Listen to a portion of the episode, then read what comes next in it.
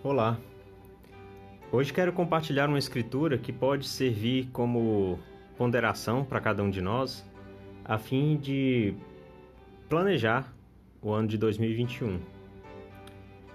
Eu sei que muitas pessoas usam essa semana, esses dias antes do, do ano novo, para se planejarem, para fazerem metas.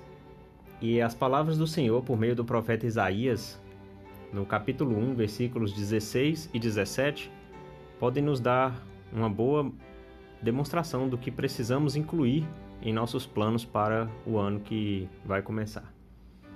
O Senhor diz o seguinte: Lavai-vos, purificai-vos, tirai a maldade de vossos atos de diante dos meus olhos.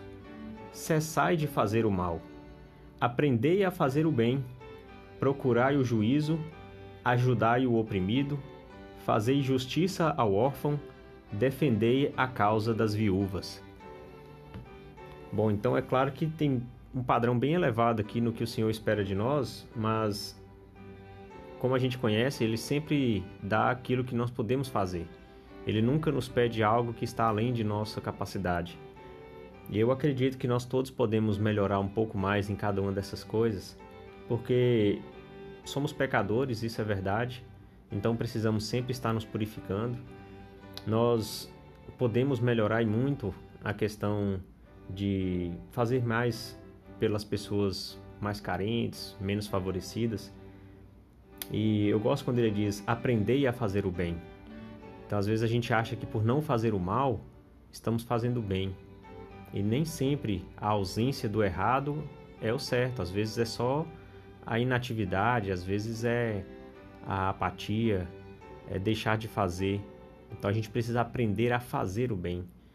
E com certeza, se todos procurarem fazer o bem constantemente, a cada dia, é, encontrar uma maneira de ajudar alguém, encontrar uma maneira de estender a mão a alguém, de compartilhar algo que temos, que é valioso, que é agradável com alguém, tenho certeza que aquele que está sendo tocado, aquele que está sendo favorecido, ele vai orar por nós, ele vai é, tentar retribuir, não para nós, mas para alguém.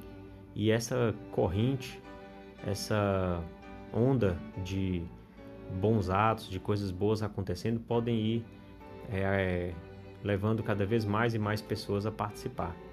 Então, que 2021 realmente possa ser um ano em que façamos o bem. Não só deixemos de fazer o mal, mas possamos praticar mais o bem. Em nome de Jesus Cristo, amém.